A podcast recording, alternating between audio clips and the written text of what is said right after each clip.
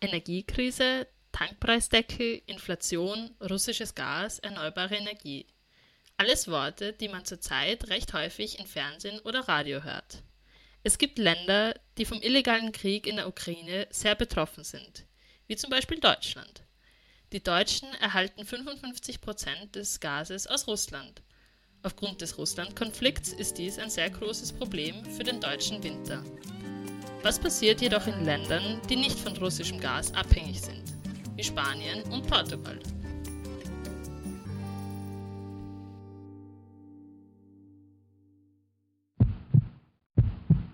Auf den Kanarischen Inseln heizt man nicht mit Gas, man braucht es einfach nicht. Die Temperatur ist im Winter recht angenehm und liegt mittags sogar bei um die 20 Grad.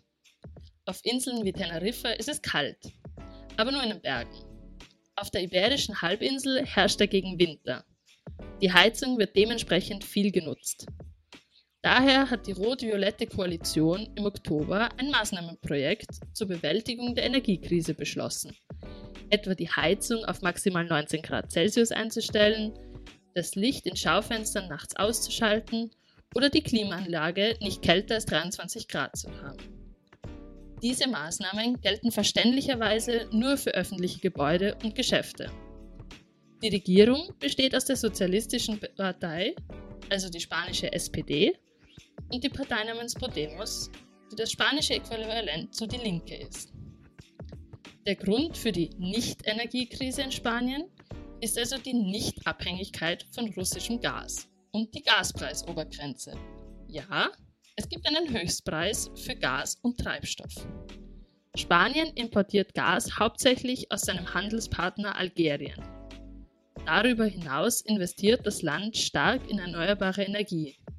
Diese Energieproduzenten sind hauptsächlich Solar- oder Photovoltaikanlagen, Windenergie, also die Energie, die von Windrädern stammt, und hydraulische Energie, die Energie, die durch die Bewegung des Meeres bzw. fließenden Wassers erzeugt wird. Verglichen mit Spanien investiert Deutschland stärker in erneuerbare Energie.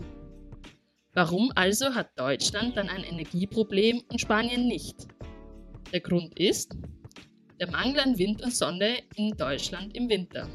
Ja, erstaunlich, oder? Es scheint, dass der Traum von sauberer und grüner Energie möglich ist. Allerdings nicht im Winter, insbesondere in Ländern mit wenig Sonnenstunden pro Jahr. Was ist also die Alternative? Gibt es eine Lösung? Ja, Atomkraft. Aber ja, wir kennen die Hintergründe dazu. Kernenergie macht im Jahr 2022 6% der in Deutschland produzierten Energie aus. Also eigentlich eh fast nichts.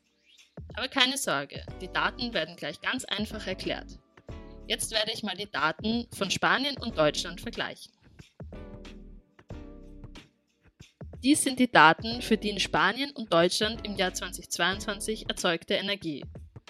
Solarenergie waren in Spanien 10%, in Deutschland hingegen 23%. Windenergie waren in Spanien 22%, in Deutschland 9%, Wasserkraft waren in Spanien 5%, und Kernenergie waren in Spanien 20%, in Deutschland nur 6%. Was für Daten? Man ist schon ein bisschen überrascht.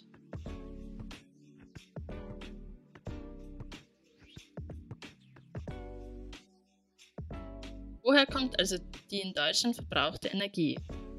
Von fossilen Energien? Ja. Nicht erneuerbare Energie, Energie, die endlich ist, die zur Neige gehen kann.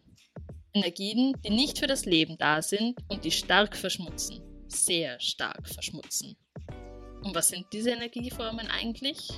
Sie sind hauptsächlich Öl. Mit Erdöl haben wir Benzin, Diesel, Kerosin und so weiter. Die andere Energie, Gas. Wir nutzen Erdgas nicht nur zum Heizen, sondern auch für andere Dinge, Beispielsweise gibt es Autos, die sich mit Batterien fortbewegen. Es gibt auch Autos, die Flüssiggas verwenden. Genau, also ein Gasderivat. Und schließlich die umweltschädlichste Energie, Kohle.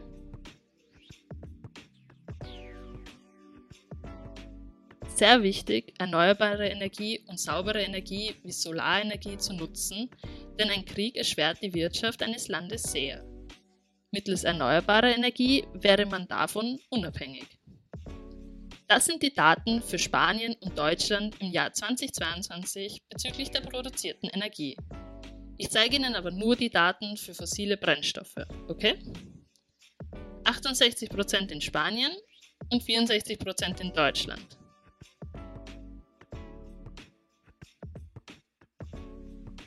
Zusammenfassend lässt sich also sagen, dass erneuerbare Energie im Jahr 2022 in Spanien 42% und in Deutschland 46% ausmachen. Fossile Energie, also nicht grüne Energie, die viel Umweltverschmutzung verursacht, macht in Spanien 68% und in Deutschland 64% aus. Ja, das sind überraschende Daten. Die Abhängigkeit Deutschlands von russischem Gas hat in Deutschland zu einer Rekordinflation geführt. Darüber hinaus trägt das deutsche Klima im Winter nicht dazu bei, dass erneuerbare Energien für saubere, grüne und umweltfreundliche Energie ausreichend wären.